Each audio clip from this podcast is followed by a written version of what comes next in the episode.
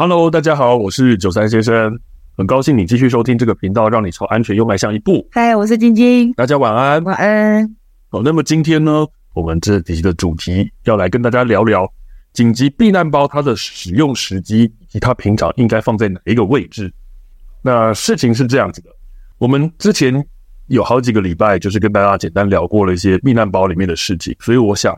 接下来就是要让大家清楚的知道，我们这个避难包它到底要用在什么时候，以及平常该放在什么地方。哎，我发现弄清楚时机这件事情很重要哎，因为如果你弄清楚时机的话，准备东西有可能也会有不一样。没有错，因为时机为什么那么重要？如果你把它使用时机弄错的话，你会连带连里面的内容物都一起准备错。我以前都会觉得紧急避难包应该是要放在床边，床边哦，因为如果是我睡觉。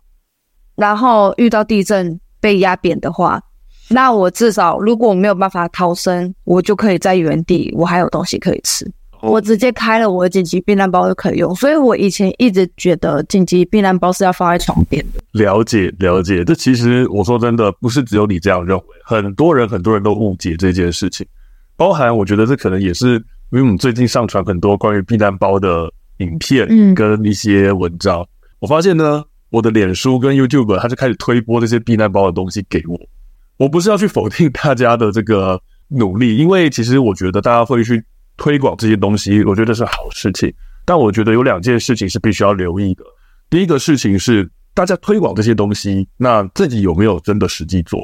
我还真的遇过，我有朋友非常大费周章的呢，到超商去拿了一大堆东西丢进他的篮子里面，然后呢，拍个照片告诉大家要准备紧急避难包。然后拍完照片之后，再把那些东西放回货架上面去。我觉得真的是非常非常的费功夫啊，就是为了拍那张照片，真的非常非常的大费周章啊。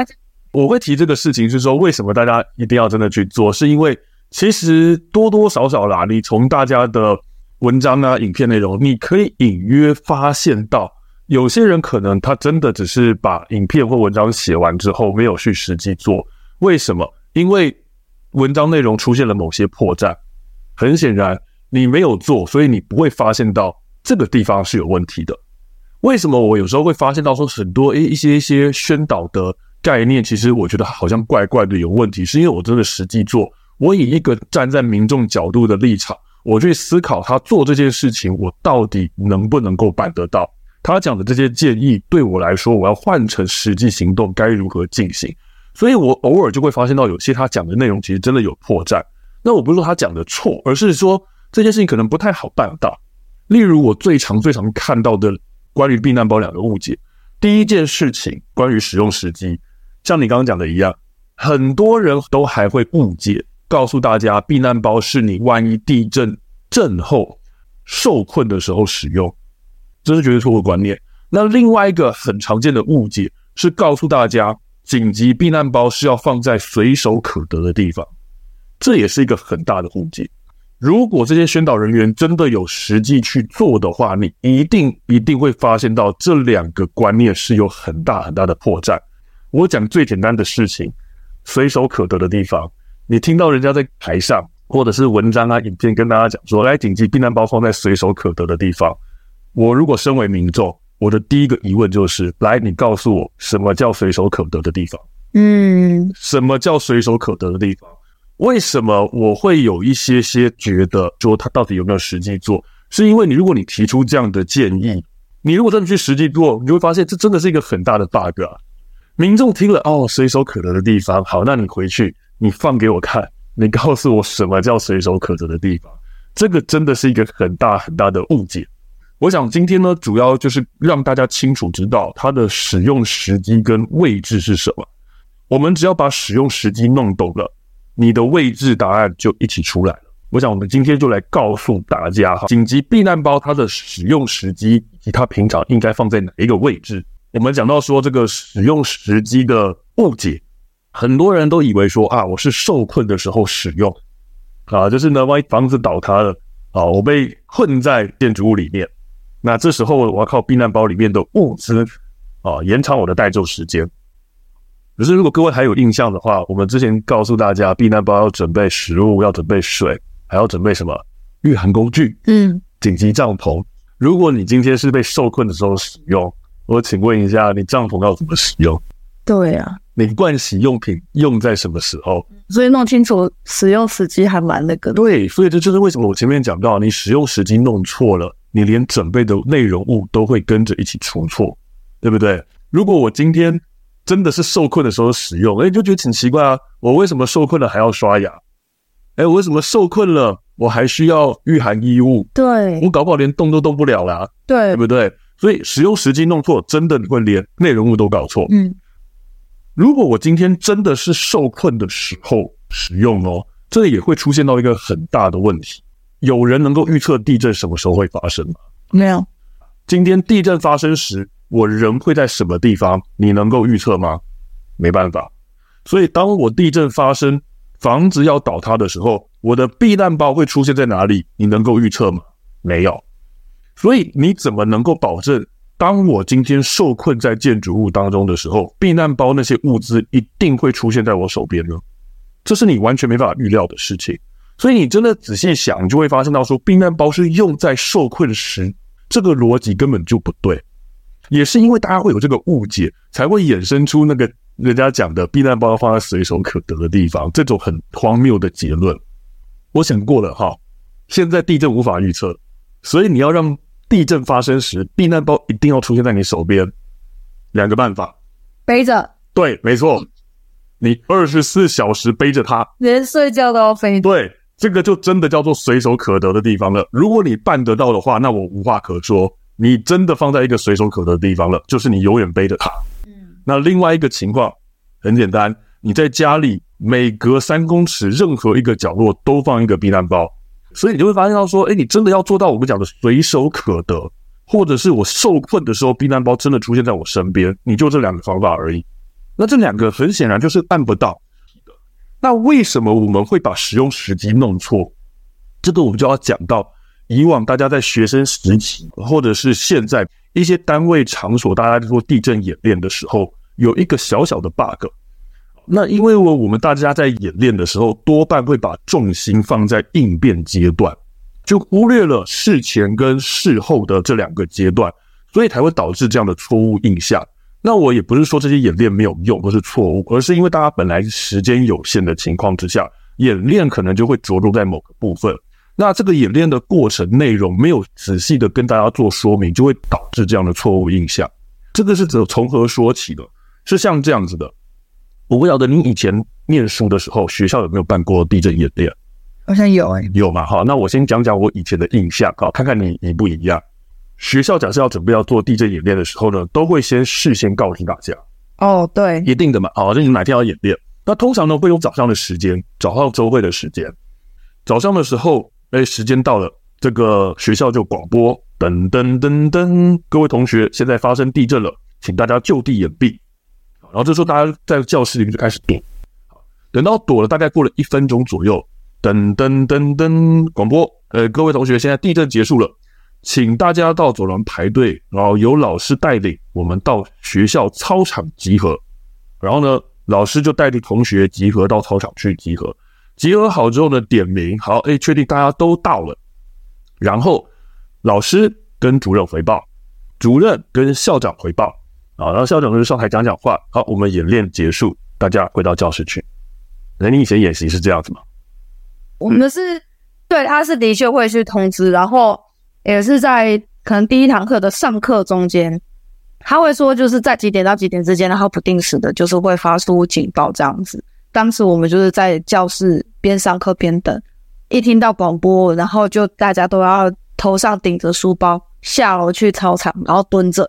嗯，等待下一个指令，这样，那老师就会点名，点点点点，点完之后我们就回去了。OK OK，所以你们是广播的时候叫大家就开始做疏散。对，好，那这个就是另外一个问题，这个我们下次再讲。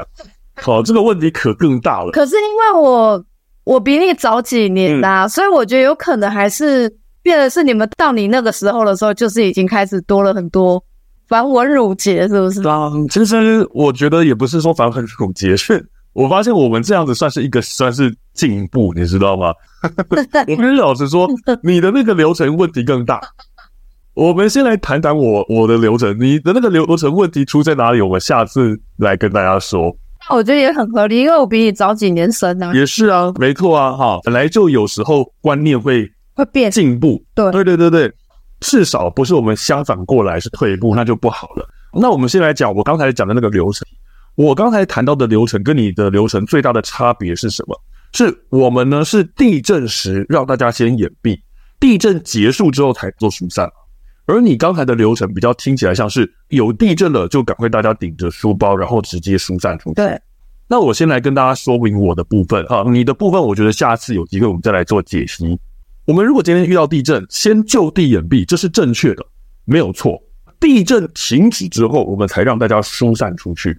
如果今天地震已经停止了，为什么我们人要疏散出去？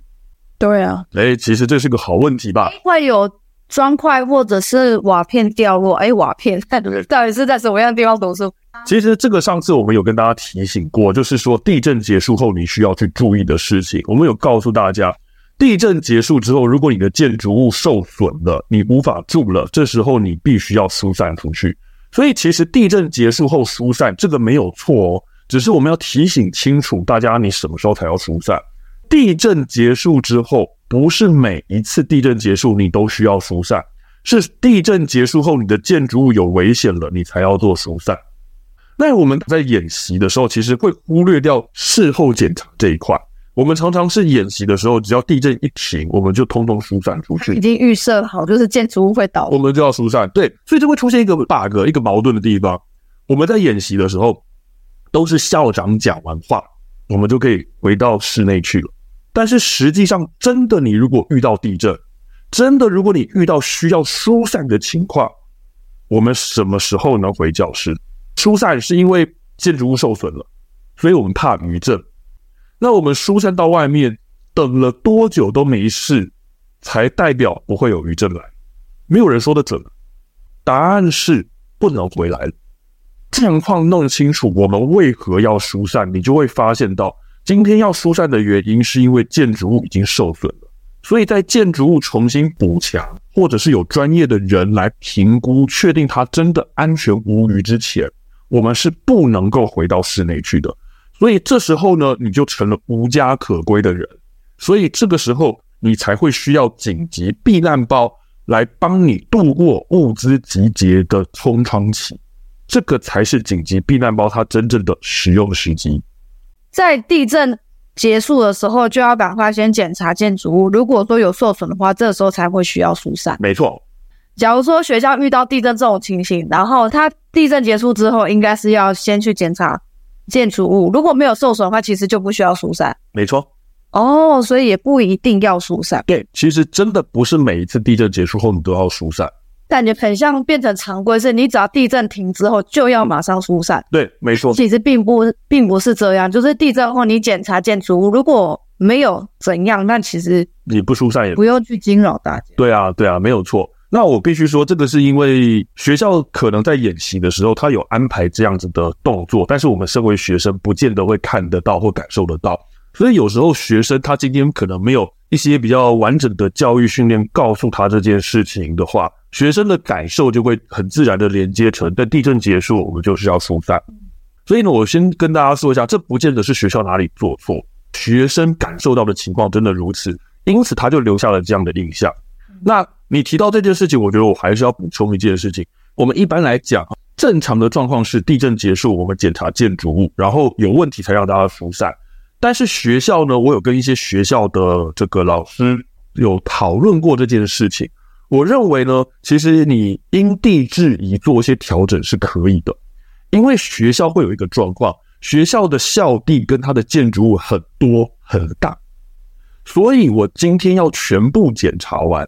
可能会是一个很花时间的过程，有可能我还在检查当中就来余震，因此学校他如果今天呢改变一下做法，改变一下顺序，我只要地震结束之后，我就一律把同学疏散出去，疏散出去之后，我再花我的时间去检查建筑物，确认没事，让同学再回来，我觉得这样的修改也是合理的。对，我只是告诉大家。你今天疏散不是没有目的的疏散，像刚才那种情况，他做一个调整，做一个改变，他这样做，我认为是可行的，就不是按照传统怎么做他就怎么做。对，结果他也不知道为什么这样。对，不是那么死硬。但是你今天如果做这样的调整，你是知道为什么，你是有目的的，我认为是可行的。所以有些学校他们说，我们的做法就是只要正度大于四或五以上，那正度大于多少，我们就全部疏散，疏散完我再来慢慢检查。我觉得这样的调整是合理的，只是你要知道为什么。不是说你今天检查也没有检查就把人通通赶出去，赶出去之后呢，就只是觉得说，哎，好像没事了，好像可以回去了，然后就把人抓回来，这样子其实是有问题的。我们把刚才的流程理清楚，今天的状况应该是我地震时先就地掩蔽，掩蔽完，地震停了，发现建筑物已经有受损，我可能来了余震，它真的会承受不住，真的会倒塌，给我危险。所以我这时候要疏散出去，疏散到避难收容中心。那这时候呢，物资集结需要时间，它会有空窗期，长则三天，短则就可能一天以内。所以这个空窗期，你必须要靠什么东西来过活？紧急避难包。没错，你的紧急避难包。所以呢，我们这样子就弄清楚了它的使用时机了。其实紧急避难包它的使用时机是在这个时候，因此你就思考一下。紧急避难包里面必须要的内容物，就是让你露宿街头三天你所需的东西。好，所以这样想就不会弄错了哦。如果真的像大家以前以为的那样子，是我受困在瓦砾堆当中的时候，你就会发现那些东西是不需要的。对啊，你准备就会出错，你就不会准备帐篷，你也不会准备牙刷，没错啊，你也不会准备保暖用品，你也不会准备呃，像我们讲的娱乐用品。对，你可能整包的就只有吃的而已。对。可能一些很重要的东西，你都会把它给忽略掉了，好像个人药物啊之类的。所以呢，我们弄清楚使用时机，弄清楚内容物之后，诶，其实呢，讲真的，我们的摆放位置答案也就呼之欲出了。各位，你今天用到紧急避难包，一定是你要疏散的时候，你疏散的时候一定会经过你的大门口。所以换句话说，紧急避难包正确的摆放位置是放在你的大门口，放在大门口附近。你要离开的时候，你一定会经过它，嗯，你就顺手拎着它拿走就行了，而不是随手可得的地方。好，所以我觉得这个要跟大家特别的强调提醒一下啦。随手可拿的地方，其实我说真的，你不能说它错，但是它实在太不具体了。你民众听到随手可得的地方，你也不知道那个地方到底在哪里。所谓的随手可得，到底是什么位置？对啊，要说我就会觉得就是床边人。是啊，哦，那你就会变成是我听起来没有错，但他其实帮助不了我。我也认为啦，哈，有一些民众他可能真的对于紧急避难包，因为时机的误解，因为地点的误解，所以他连带的会认为这个东西是不重要。他会连带的忽视掉它的重要性，因为没有把那些时机、使用时机跟他讲清楚。有些脑筋清楚一点的民众，他可能就会想，他觉得说，我真的发生地震的时候，我哪有时间去拿我的紧急避难包？觉得他太理想化，对，觉得不实际。对，他就觉得他不实际，他就觉得说啊，你们提出这些建议的人哦，啊，都是那些不食人间烟火的人才会提出这种建议了。然后其实不是，那是真的，因为没有把使用时机讲清楚，让大家产生误解。所以您看哦。我如果使用时机弄错，而我不只是准备的东西会出错，我甚至连它的重要性我都会因此而忽视掉它。对，所以我觉得，呃，今天呢就跟大家仔细的说明一下我们紧急避难包的使用时机，以及它的正确发挥位置是在什么地方。还是快速的提醒各位几件事情啊，因为真的发现到大部分最常见的关于避难包的误解就这几个哦，食物请不要准备饼干、巧克力。对，还是有一些人会觉得说，还是饼干、巧克力是最方便的。对，好，那高热量，但是其实容易口渴，容易口渴。对，然后呢，它避难包呢，不是让你被受困的时候使用的，然后它要放在你的大门口附近啊，这是几个关于避难包比较常见的误解。所以呢，呃，我想今天就把这几个问题给大家做一个厘清。那希望各位真的有去准备紧急避难包。然后真的把它放在你家里合适的位置，那也希望大家真的去做准备。那你在准备过程中一定会发现到很多的一个问题，那欢迎大家跟我们讨论，这才是我们最希望就是见到的事情。就像我刚才提到的，你真的去做准备，你真的去实行它的时候，你才会发现到很多很实际、很真实的状况。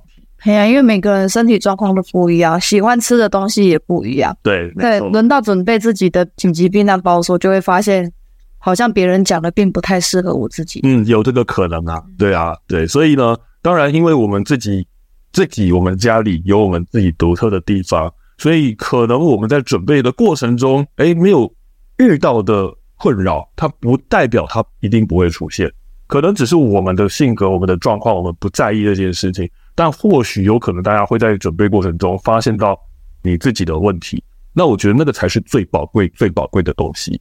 真的要去准备紧急避难包，因为我发现准备紧急避难包的过程还蛮有趣的。也欢迎就是在准备过程中有遇到问题，也欢迎跟我们讨论。嗯，所以我想呢，今天呢就是跟大家分享这些概念。我想希望呢，今天跟大家分享的内容对大家的安全有所帮助。如果各位呢有从这一集获得收获的话呢，请大家给我们五星好评，或者是小额赞助，对我们都是非常大的鼓励。也欢迎多多提问，我们会依你的问题当做下一次的主题。另外，如果想看精华影片版的话，请上 YouTube 搜寻九三先生，按下订阅。我们会在新节目上架之后一周发布新影片。那今天就先到这边喽，下次再见，拜拜。